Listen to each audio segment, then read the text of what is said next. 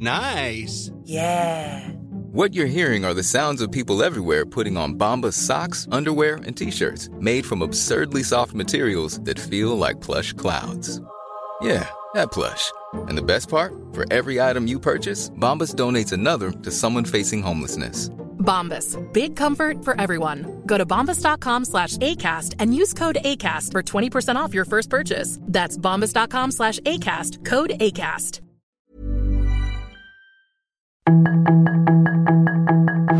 Tarde a tarde, lo que necesitas saber de forma ligera con un tono accesible. Solórzano, el referente informativo.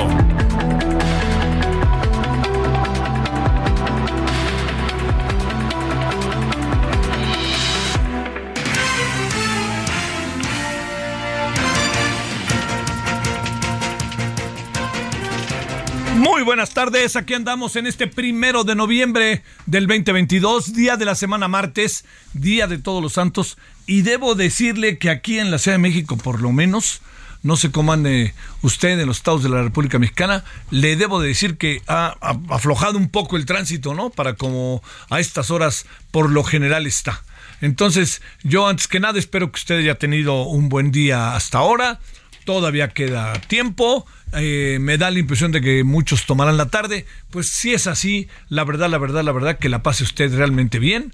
Y además, no solamente eso, sí, este, también que lo que es importante es que si mañana usted se suma al, al asueto, al, al día de descanso, pues bueno, también que la goce con el Día de Muertos, si va a los panteones, en fin, el costo de la vida está muy fuerte, está muy alto, entonces cuesta trabajo, cuesta trabajo eh, de repente como organizarse, ¿no? Entonces las flores y todas estas cosas salen caras, pero bueno, que usted le haga como usted sabe que le debe de hacer y le haga hasta donde le es posible hacer, con todo lo que significan estos dos días de gran importancia en el calendario mexicano.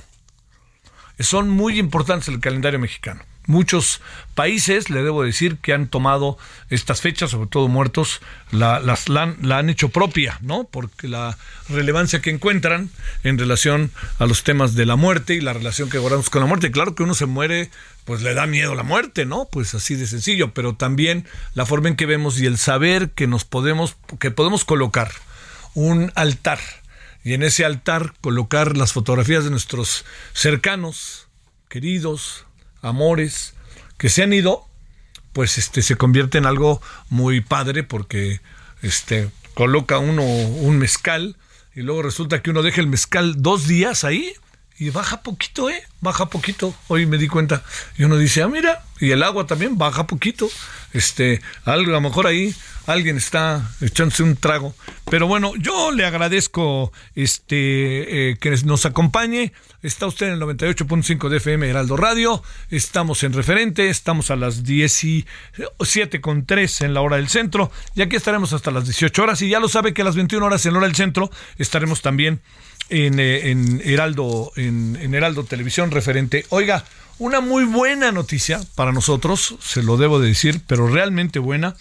Resulta que este el día, desde el día de hoy, desde el día de hoy, eh, o sea, Heraldo Radio, Heraldo Televisión, se puede ver a través de diferentes plataformas, los Twitters, eh, Easy eh, y Sky. Pero en Sky no nos podemos ver todavía en HD, en High Definition. Le quiero decir que desde el día de hoy, porque yo ya lo vi, desde el día de hoy, en el canal de Sky 161, 161, usted puede ver Heraldo Televisión.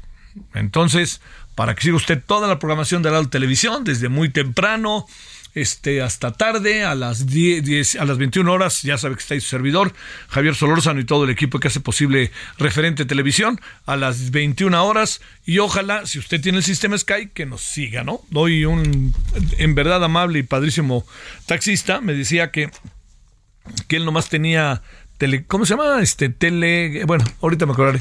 Y le dije, bueno, pues mire, si usted tiene ahí a la mera hora el tema este tiene Sky, pues ya lo puede ver en el 161. Porque antes más se veía en otros, en el Sky, pero en otro, en otra contratación, que de repente tener, eh, tienen los, tenemos los este la audiencia. Entonces, en este caso, ya quedó ahí claro que a, través de hoy, 161, Sky, créame que es, eh, yo creo que estamos ya en el futuro, ese futuro que imaginábamos de los sistemas de cable, eh, de los sistemas de la televisión de paga, que decíamos, no, de aquí a que llegue, ya llegó desde hace tiempo.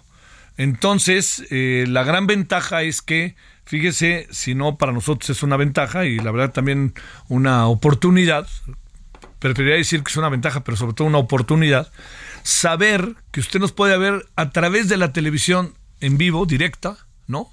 La tele directa, eh, a través del 8.1, y también nos puede ver a través de diferentes sistemas de paga, de cable. Y dentro de ellos está Sky, que pues de alguna otra manera es medio preponderante ¿no? en, el, en, el, en los sistemas de, de, esta naturaleza.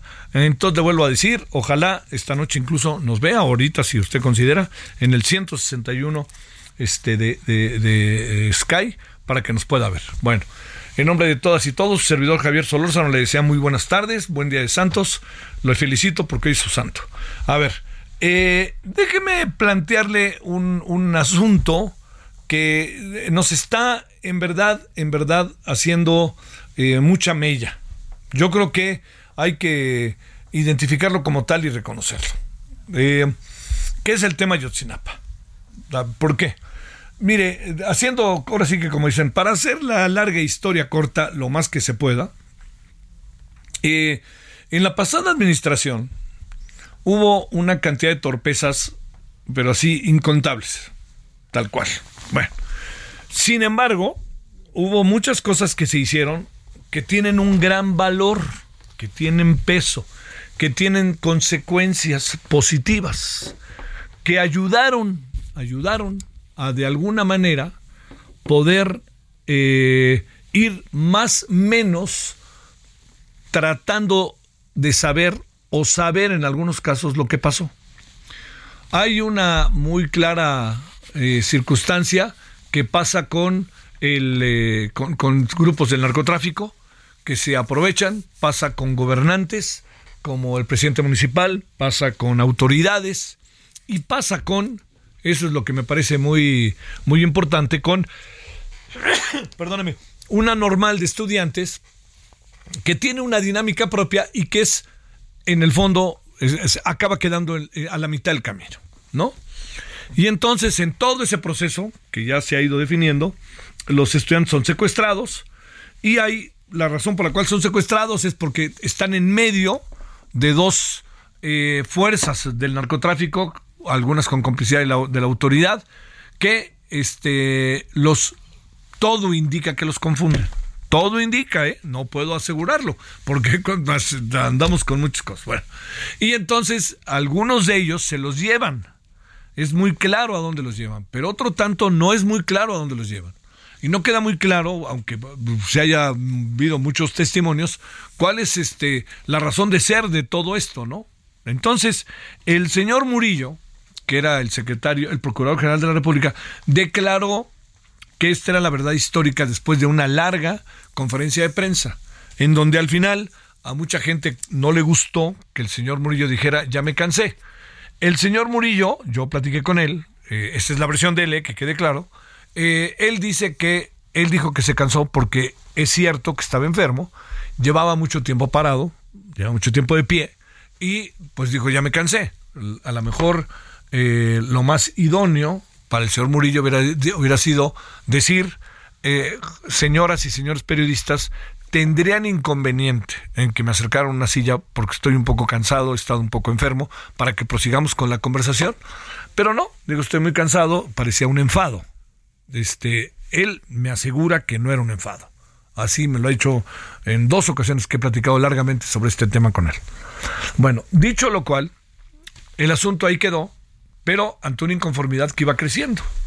Se pidió a un grupo de expertos, los cuales el gobierno, eh, de hecho, pues este, eh, fue contratado, sí creo que la palabra es contratado, y estuvo a lo largo de todo ese tiempo acompañando la investigación. Era un grupo externo, un grupo que no simpatizaba con Peña Nieto ni con la versión de la verdad histórica. Pero sin embargo se mantuvo este grupo, y este grupo se mantuvo también al inicio de este sexenio. Y se colocó a un fiscal. El fiscal que se colocó es un fiscal que era un poco acorde a lo que había pasado, el fiscal indicado. Pasó el tiempo y las cosas empezaron a suceder en algún sentido. Hay avances ¿eh? en esta administración. No vaya, por favor, a mal confundir lo que le estoy diciendo o que quisiera yo decir que es igual que antes. En algunas cosas le voy a decir por qué sí es igual, pero en otras no, se avanzó. Una voluntad, el presidente los recibió a los padres y madres de familia y colocaron al frente a un fiscal que querían los padres y madres de familia y que también tenía el visto bueno del GEI. Ya que salió todo esto, Alejandro Encinas se encargó de esta comisión. Alejandro Encinas, Encinas es un viejo luchador de la izquierda. O sea, Alejandro Encinas está pasando un muy mal momento porque aquí hay muchas confusiones que incluso él ha provocado. Pero no, no, yo no me metería en esos terrenos de dudar de la honestidad de Alejandro Encinas. Yo a lo mejor de lo que dudaría es de la estrategia que siguió. Y que no, y creo que está muy claro.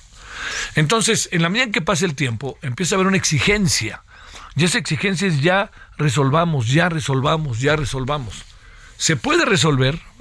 Pues este, ahí le va, sí y no. Y le voy a decir por qué sí y no. Porque uno de los grandes problemas, grandes problemas, este, que eh, le diría, que, que, lo diría aquí, que le diría yo que de las cosas más importantes es que en la pasada administración quedó muy claro que la presencia, el tema militar, estaba convirtiéndose en, era un dolor de cabeza. ¿Hasta dónde llegar? ¿Tuvieron que ver los militares o no? Entonces, lo que acaba por suceder es que queda al, queda al garete sí o no los militares. Por eso recuerda usted que decían padres y familias que se querían meter al campo militar y que querían ver lo que pasó y que los militares sabían lo que pasaban y que sabían pero no hicieron nada, pero no se les tocó a los militares. En esta administración, caiga quien caiga, ya sabe que es una muy mala expresión, pero bueno, caiga quien caiga y se fueron sobre todo un proceso de investigación. Entonces, aparecieron de manera muy clara los militares, bajo pruebas que eran confusas, ¿no? Entonces las pruebas, estas pruebas confusas, que si eran pantallas de teléfono celular, que si eran chats, que si eran toda una serie de cosas, poco a poco empezaron a, generar problema porque se habló de que había órdenes de aprehensión en contra de 80 militares. Y entonces, en ese mismo marco, se metió al tambo al señor Murillo Caram, que había sido el procurador, el procurador general de la República de la pasada administración, que había tenido este concepto de la verdad histórica todo, todo esto que le estoy contando va sumando escenarios para un lado, para otro lado, para un lado, para otro lado. Pero este gobierno, que había avanzado, sobre todo tenía, yo le diría, avance, pero sobre todo tenía una actitud verdaderamente, créame, para atenderse. Una gran, gran, pero gran este, actitud que ayudaba. El presidente preocupado, era su promesa de campaña, era su crítica más fuerte desde el 2014, todo esto. Pero entonces resulta que se tocan los militares y Alejandro Encinas es en todo este proceso entrevistado por el New York Times. Y ahora resulta que el New York Times escribió cosas que le dijo Alejandro Encinas que no eran ciertas y que no las dijo Alejandro Encinas. Entonces, de nuevo, otra vez, la prensa conservadora, intereses, millonarios, todo esto que se dice en las mañaneras. Y eso, diciendo de la mano de que Alejandro Encinas dijo, no, yo no, eso yo no lo dije. Pero de cualquier manera, se iban desestimando las pruebas de su equipo. Y entonces vamos a suponer que ahí nos quedamos, pero llega el GIE, el GIE, y el lunes nos dice, todas esas pruebas no proceden. Y entonces, al día siguiente, ¿qué hace el presidente? No, las pruebas claro que sí son, claro que sí valen las pruebas. Entonces, a ver, se desestima originalmente las pruebas por el propio equipo de la comisión. Se desestiman las pruebas por el GIE. No le convencen a los padres de familia. Y, puta madre. A ver, explíquenme, ¿no? Y luego el presidente dice que sí cuentan. A ver, créame, yo el mismo asunto que pasó con Peña Nieto, perdón, está pasando con, el presidente López Obrador. Se quiere apurar una solución. El propio Encina se lo dijo al New York Times. Se quiere apurar una solución. Y entonces, ¿qué es lo que sucede? Lo que nunca hubiéramos querido que sucediera el día de hoy. Esto que le estoy diciendo es lo que dicen los padres de familia de los estudiantes. No lo digo yo. Estamos como con Peña Nieto. O sea, dicho de otra manera, son como los dientes. Y era lo que no queríamos que llegara. Queríamos ver que aquí hay una cosa diferente y que los padres de familia tenían una actitud diferente al ver lo que estaba pasando. la verdad, ¿eh? Un asunto delicadísimo. Es, un, yo, yo diría que no es que sea un galimatías, ¿no? Es un cúmulo de contradicciones que nos están colocando en donde la gran pregunta es esto. Porque además los militares acusados ya contrademandaron a Alejandro Encinas. Entonces, a ver, ¿dónde está el asunto?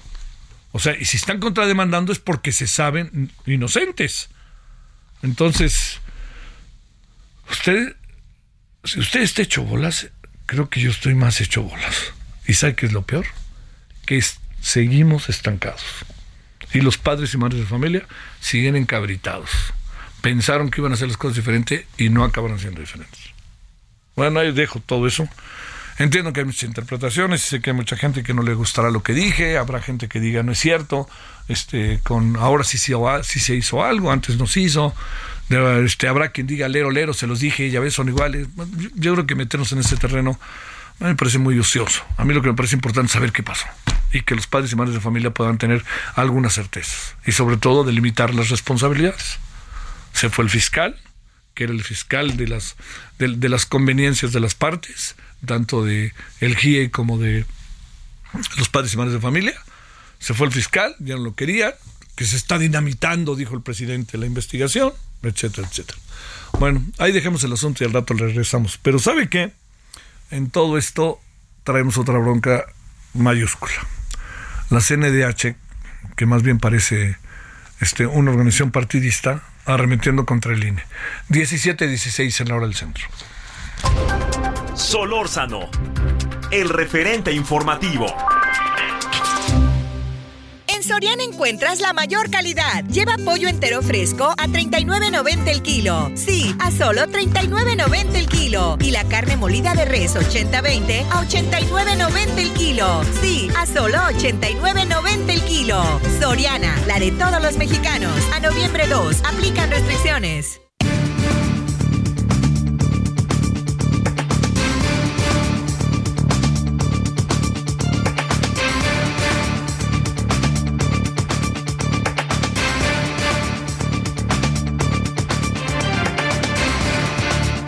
Bueno, a ver, eh, hace poco platicamos con, con Tania Espinosa, quien es integrante del Consejo Consultivo de la Comisión Nacional de los Derechos Humanos, y nos planteaba algunas cosas que pasan al interior de diferencias de opiniones o decisiones que se toman sin consultar al, al Consejo. Eh, y le hemos pedido a Tania estar con nosotros de nuevo para hablar ahora de todo este boletín que salió el domingo en la noche de la Comisión Nacional de los Derechos Humanos sobre el tema de la transformación que ha llamado del INE. Tania, gracias de nuevo por tu atención. Muy buenas tardes, ¿cómo estás? Buenas tardes, Javier. Gracias a ti por el espacio. Gracias. Te diría, un boletín como que el salió el domingo tendría que ser consultado con el Consejo Consultivo? ¿Tendría que hablarse con el Consejo Consultivo o es una atribución directa en una circunstancia tan particular de la propia este, presidenta de la Comisión? Fíjate que es una pregunta muy importante porque me parece que el tema de fondo no es el boletín tal cual, sino la recomendación sobre la cual se habla en el boletín. Sí. En ese pronunciamiento, eh, la comisión habla de la publicación de la Recomendación General 46-2022.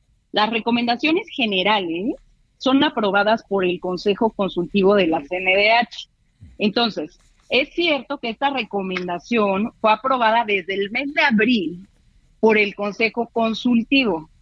Esa recomendación, quiero que sepas, se refiere literalmente a un recuento de hechos que acontecieron entre 1951 y 1965 en materia de violaciones a derechos eh, humanos, en materia de democracia, participación, protesta social, reunión y asociación. Es decir, esta recomendación no se trata sobre el INE ni sobre la transformación del INE. Se trata de un tema completamente distinto y entonces lo que es muy grave es, uno, que una recomendación general aprobada en abril se esté difundiendo en este momento, aprovechando una coyuntura política para quedar bien con el presidente y hacer creer a la gente que se está publicando una recomendación en contra del INE y por su transformación en el contexto donde se busca impulsar por el presidente una reforma electoral. Y por otro lado, también es muy grave que se manipule por completo el contenido de esta recomendación. Si uno ve el pronunciamiento, hay dos partes que son las objetivas, que creo que es a las que hay que hacerles caso, que es donde hace eh, señalamiento o cita una recomendación específica que hace al Congreso de la Unión para que lleve a cabo acciones legislativas para que el, el, Instituto Nacional Electoral, que ni siquiera se refiere a él tal cual, pero que sea un órgano autónomo, eh, que, la que haya transparencia en el proceso electoral, que haya recuento efectivo de votos y se elimine por completo el control gubernamental. Esa es la recomendación que hace al Congreso de la Unión. Eh, y por otro lado, hace tres recomendaciones ahora sí al INE, que son recomendaciones sumamente generales, que tampoco hablan de transformación. Y otra vez, habla la primera de que el INE debe de ser independiente de cualquier grupo partidista, y ahí incluiría a Morena y por supuesto el presidente. Eh, punto número dos, que el INE debe de fomentar el desarrollo de la vida democrática, eh, reduciendo privilegios y gastos onerosos injustificados. Y punto número tres, apoyar los ejercicios de participación y consulta ciudadana. Eso es todo lo que se dice alrededor de las elecciones y del INE en esta recomendación, porque como te digo, no es una recomendación que vaya dirigida al INE y tal cual lo dice en el punto específico al Congreso de la Unión, donde le pide que lleve a cabo acciones legislativas, dice que esa era una demanda de las víctimas de represión y violencia política por parte del Estado en el periodo de 1951 a 1965. Entonces, lo que está haciendo aquí la Comisión Nacional de Derechos Humanos es manipular el contenido de estas recomendaciones muy puntuales, muy objetivas y que, te reitero, no se refieren a la transformación del INE y las ocupa para establecer una pelea frontal en contra del INE. Se mencionan en la gran, gran, gran mayoría de los párrafos, salvo los que te dije, una serie de cosas que no tienen que ver con la recomendación. O sea, habla de una deuda histórica que ha llegado la hora de saldar, es decir, se refiere a la deuda histórica de 1951-1965, que claramente, pues el INE era otro instituto completamente distinto, y por otro lado, se refiere a temas que jamás se discutieron en la, eh, en la, en la sesión de consejo y que, ay, perdón por la música, estoy en un lugar eh, concurrido. No te, preocupes, eh, síguele, síguele. Perdón, se refiere a se refiere en el pronunciamiento a algo que no fue discutido en la sesión del Consejo. Por ejemplo, eh, dice que eh, estos órganos autónomos son de sabotaje de la voluntad del pueblo que solo han servido para el mantenimiento de vicios por años manchando nuestros procesos electorales. Eso nunca lo discutimos, jamás se habló de este tema cuando aprobamos esta recomendación. Entonces, por eso es que el día de hoy los integrantes del Consejo, que somos siete, y este eh, comunicado que sacamos hoy, lo firmamos los siete, siete de siete, eh, donde le estamos pidiendo a la presidenta que por favor no publique interpretaciones políticas respecto al contenido de una recomendación que para nada se trató de eso, sino que en todo caso tiene que respetar su literalidad debido a que esta recomendación fue aprobada por un órgano colegiado. Uy, uy, uy, Tania. A ver, este, y esto es como los llamados a misa, lo que ustedes le plantean a la presidenta uh, de, la, de la comisión, ¿la presidenta de la comisión lo tiene que atender o como llega se va?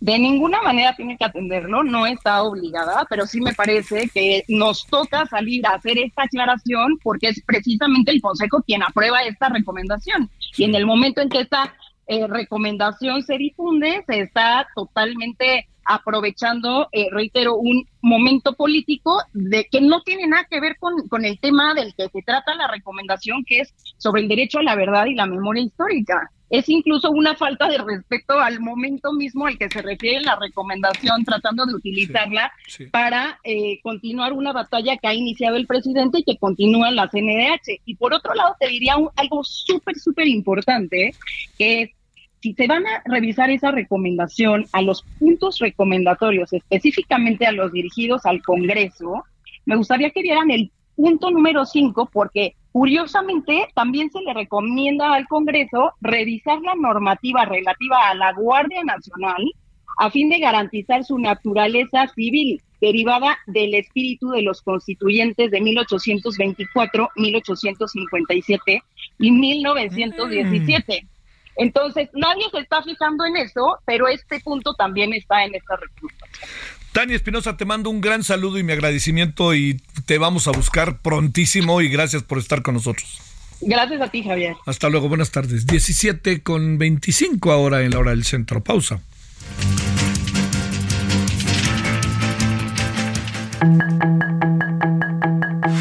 El referente informativo regresa luego de una pausa.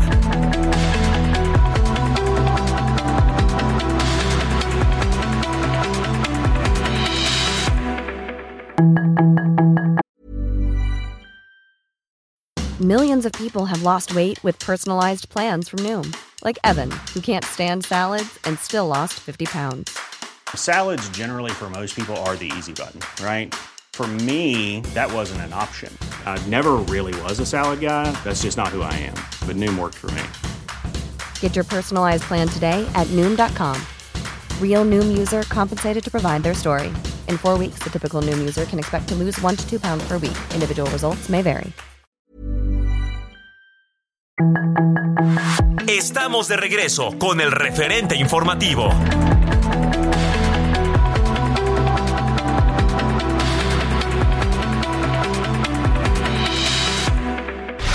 En el referente informativo le presentamos información relevante. Migrante con síntomas de viruela del mono huye de hospital de Oaxaca. Santiago Krill pide a los diputados de Nuevo León ir en contra de la militarización del país. Piden que la CNDH sea sometida a medidas cautelares por sus opiniones sobre la reforma electoral. La encuesta de Banjico revela una mejora en la percepción de la economía para 2022. Tormenta tropical Lisa amenaza con volverse huracán categoría 1 y provocará fuertes lluvias en México. Contagios de COVID-19 suman cuatro meses a la baja. Tiroteo en Chicago dejó más de una docena de heridos que celebraban en Halloween. De acuerdo con datos de Comscore y Google Analytics del mes de septiembre, Heraldo Media Group es el grupo de medios digitales más grande del país, respaldado por sus 80 millones de usuarios únicos, lo que nos consolida la cabeza por dos meses consecutivos. En Soriana, solo 1 y 2 de noviembre, aprovecha hasta un 50% de descuento en toda la juguetería sin excepciones y hasta 15 meses sin intereses con tarjetas participantes. Aparta hoy el regalo ideal con solo el 5% de su valor. Soriana, la de todos los mexicanos. Aplican restricciones.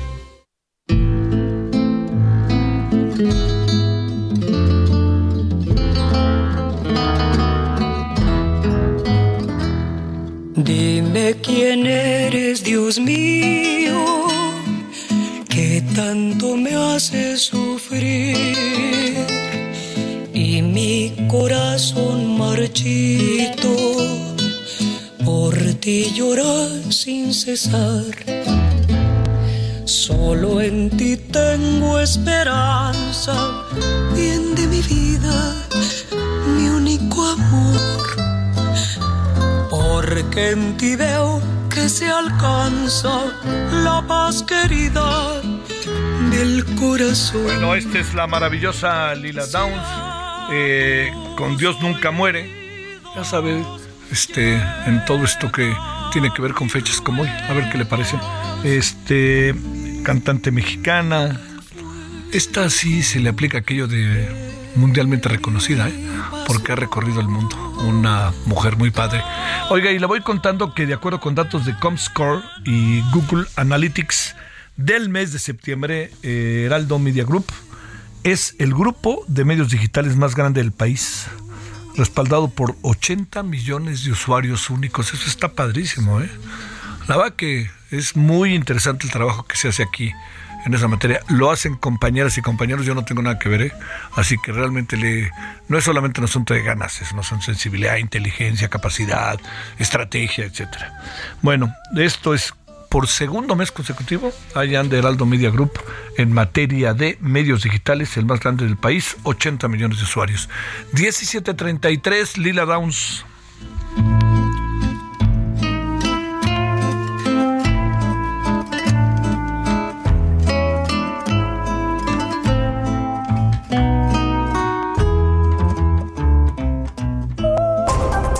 Solórzano, el referente informativo.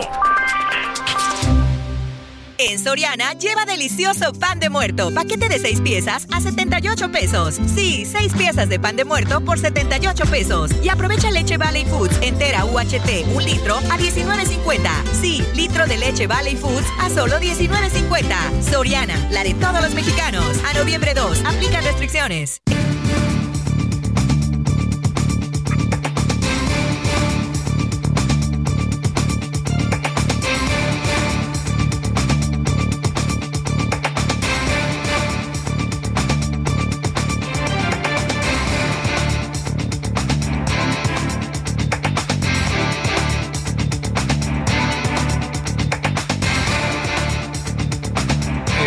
17 con 34 en la hora del centro.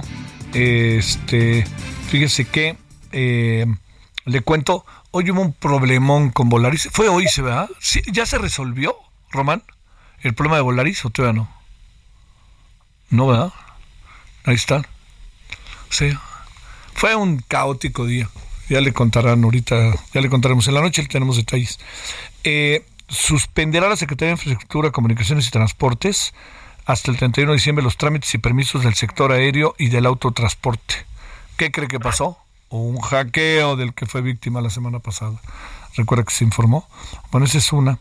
La otra es que, bueno, ya le contamos que el Consejo de la CNDH regaña y desmiente a la señora Rosario Piedra. Qué bárbaro, es que, bueno, bueno, bueno.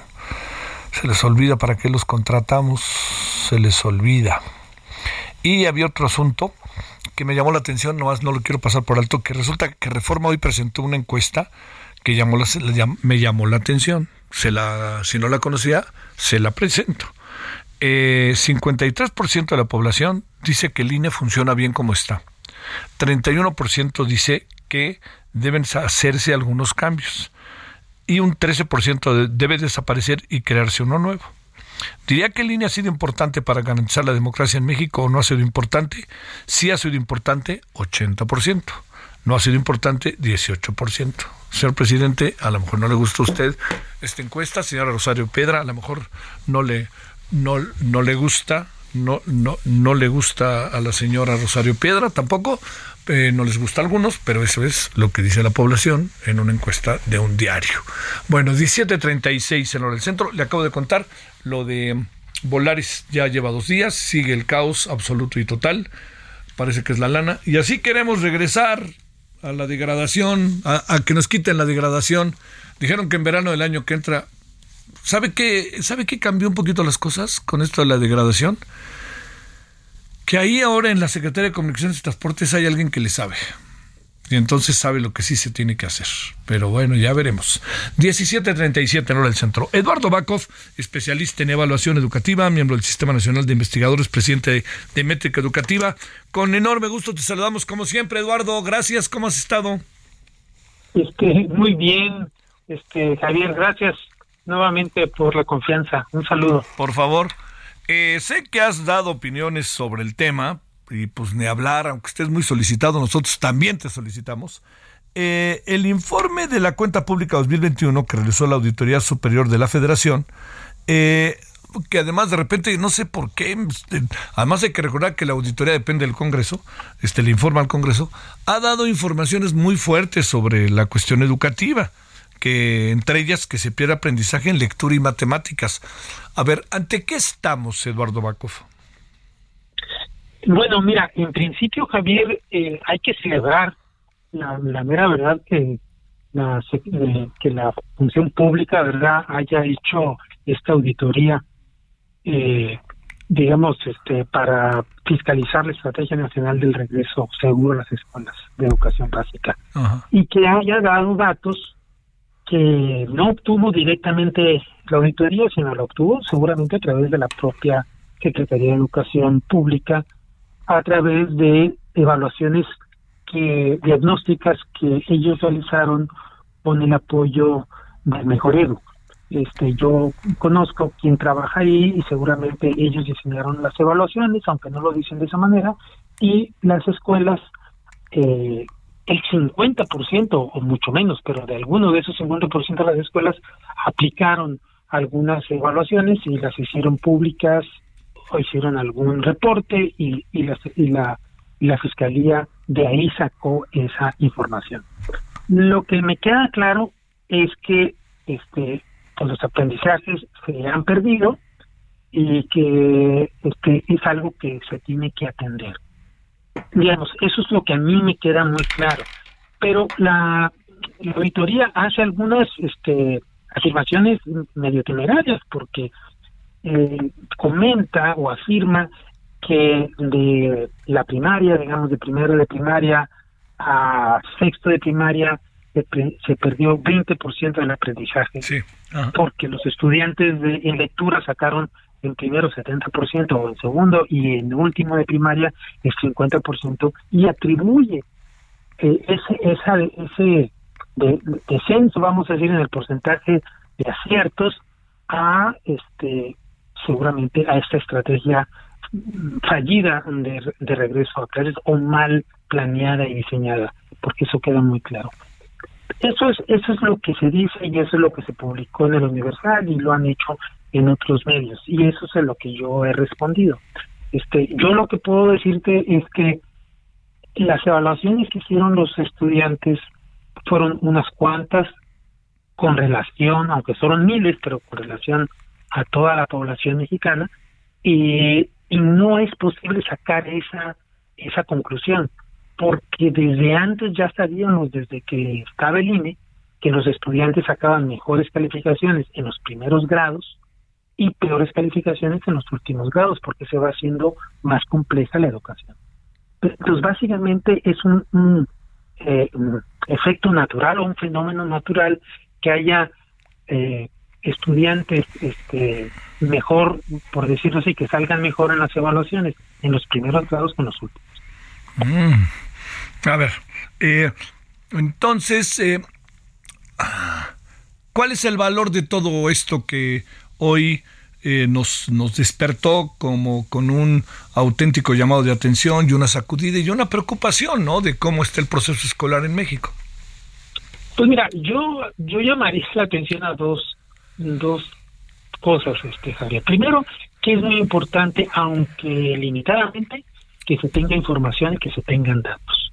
Eso creo que, eh, digamos, es lo más valioso de todo este informe que creo que es muy importante. Dos, que con base en los datos uno puede tomar decisiones y puede este, apoyar para que la educación sea mejor o cualquier ámbito este, de la vida social de un país.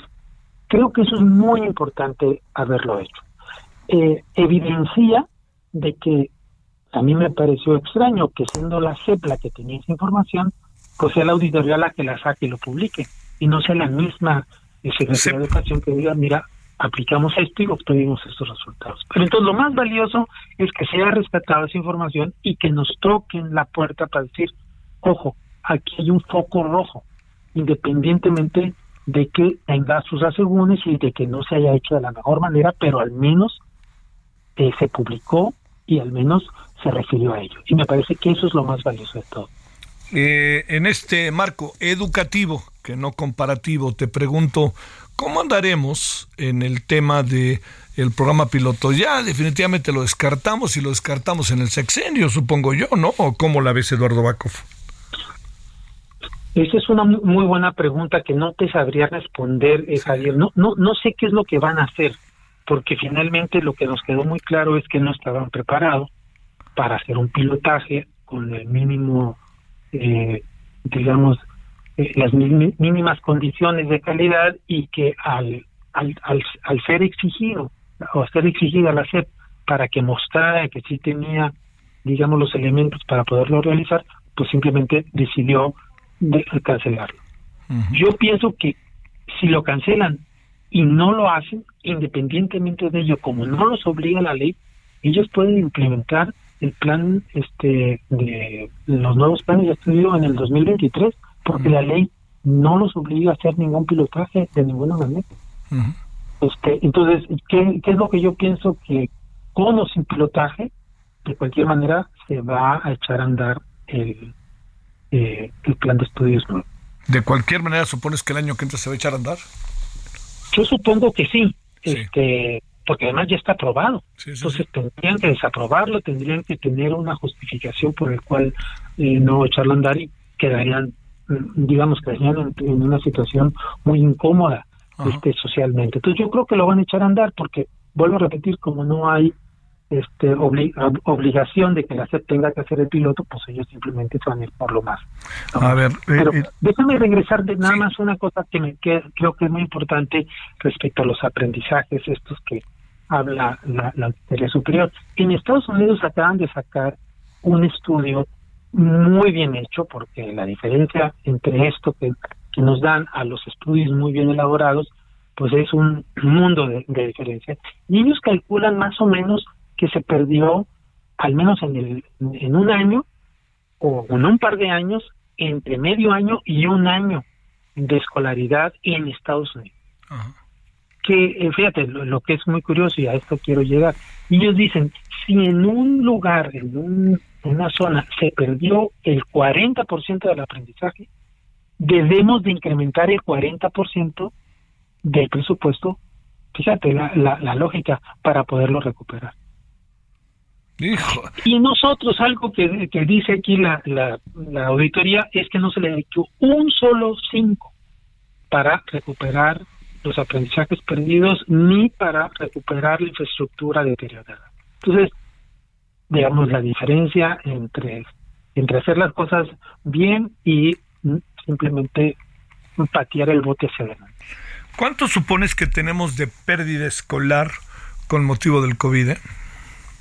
Pues yo pienso, digo, es que es muy difícil decirlo, claro Sí, que hay sus, digamos, sus grandes este, rangos, o sea, las, eh, en Estados Unidos como en México y en todos lados del mundo, los que más perdieron fueron las poblaciones más eh, vulnerables. Está bien documentado, cosa que aquí no documentamos, pero los americanos en su país lo documentan perfectamente bien. Entonces, ellos encuentran que en las zonas más empobrecidas el aprendizaje se perdió eh, equivalente a un grado escolar, cosa que nosotros no tenemos esa métrica. Nada más decimos este 40% o 20% de respuestas correctas, pero eso no nos dice nada en términos de grados escolares. Ellos sí lo convierten en grados escolares. Y ellos calculan entre un grado y medio grado escolar dependiendo de la zona y, del tipo de escuela que se trate. Yo, yo pienso que nosotros debemos de andar entre dos grados, entre uno y dos grados. O sea, como el doble de aprendizaje perdido eh, para el caso de México. Uf, es, es este mucho. Ahora, eh, para cerrar, eh, digamos, eh, la complejidad del, no la complejidad, pero la natural, eh, el natural proceso de, eh, de seguir dándole, en la medida en que uno avanza en la escuela, pues las cosas se van poniendo un poquito más, van siendo más organizadas, incluso más difíciles, etcétera, etcétera. Bueno, yo le, le, le pregunto a Eduardo Bakov, este, ¿estaremos con deficiencia importante que pudiera eventualmente llevar a la deserción o cómo andaremos por ahí? Mira, yo creo que sí, Javier. Otra cosa, y aprovecho tu pregunta para darte una información que no sé si te la había comentado, pero que está también muy eh, estudiada nuevamente en el primer mundo y especialmente los americanos. Ellos encontraron que el problema más grave se daba en tercer año de primaria, porque en tercer año de primaria es donde tú consolidas la lectura, la comprensión de lectura y pasas de algo que se llama aprender a leer para leer para aprender. Es un- un- una transición importantísima en la vida de los estudiantes.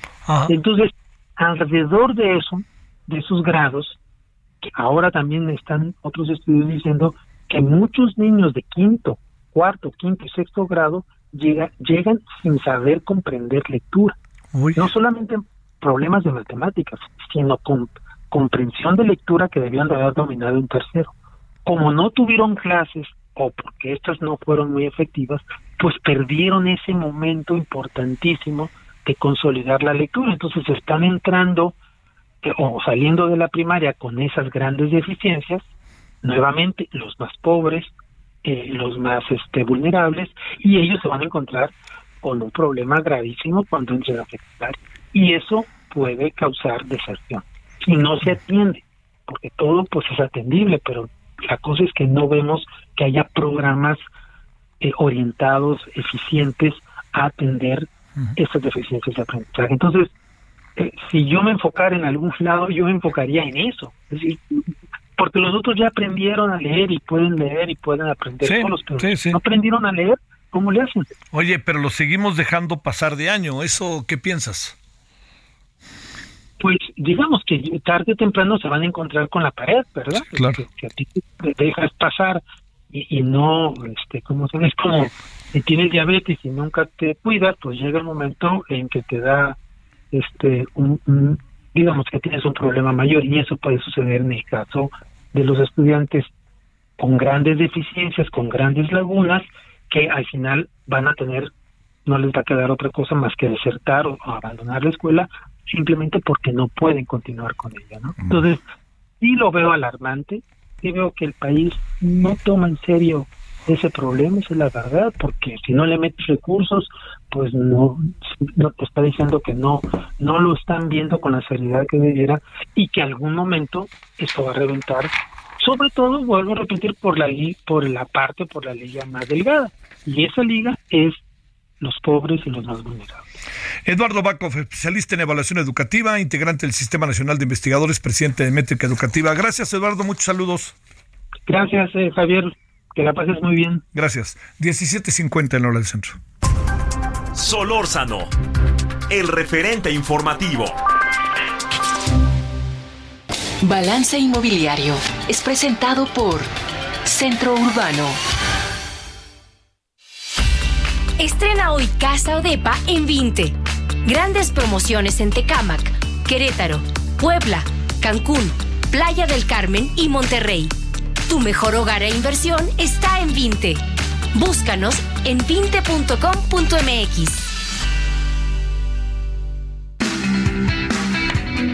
Querido Horacio Urbano, ¿cómo has estado? ¿Que están invirtiendo en México? Cuéntanos.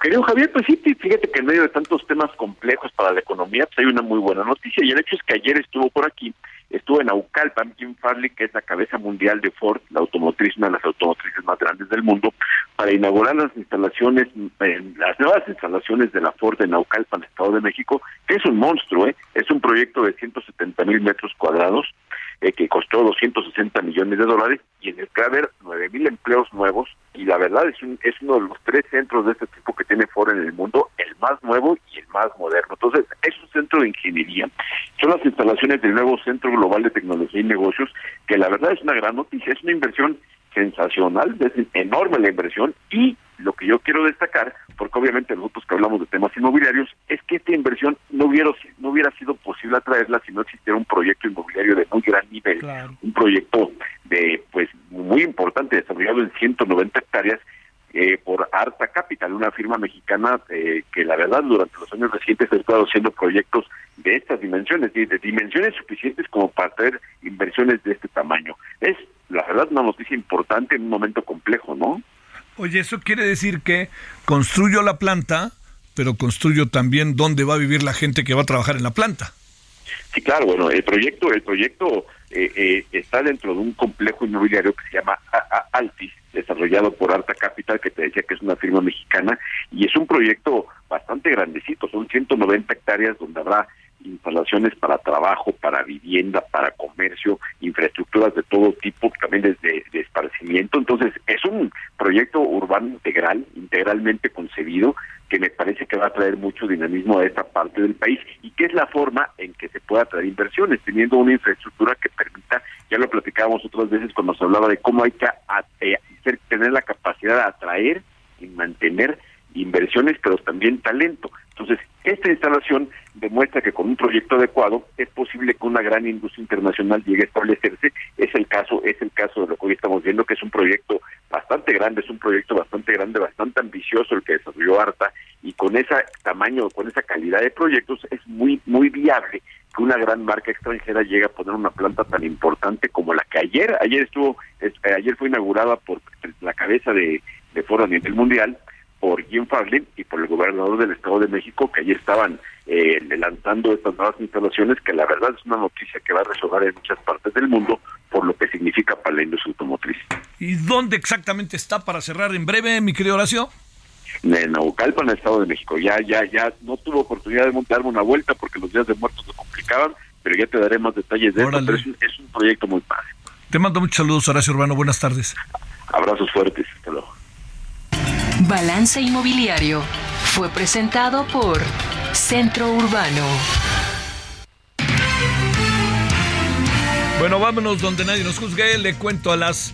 Vamos a tener en la noche a Marta Bárcena, vamos a tener en la noche el tema de la CNDH INE, vamos a tener en la noche trabajadores del las y los trabajadores del hogar y los nuevos beneficios o más bien obligaciones que teníamos con ellos y que apenas se van a cumplir será parte de lo que tengamos. Por lo pronto, tenga usted eh, buena tarde. Nos vemos a las 21 horas en el 161 de Sky, ¿eh? no se le olvide, o 8.1 de televisión abierta Heraldo Televisión. Por lo pronto hay tarde y como que empieza a relajarse para algunos la tarde. Adiós. Hasta aquí Solórzano, el referente informativo.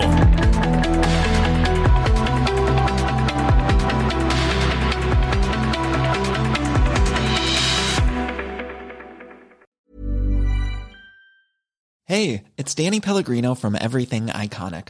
Ready to upgrade your style game without blowing your budget? Check out Quince. They've got all the good stuff shirts and polos, activewear, and fine leather goods, all at 50 to 80% less than other high end brands. And the best part? They're all about safe, ethical, and responsible manufacturing. Get that luxury vibe without the luxury price tag. Hit up quince.com slash upgrade for free shipping and 365 day returns on your next order. That's quince.com slash upgrade.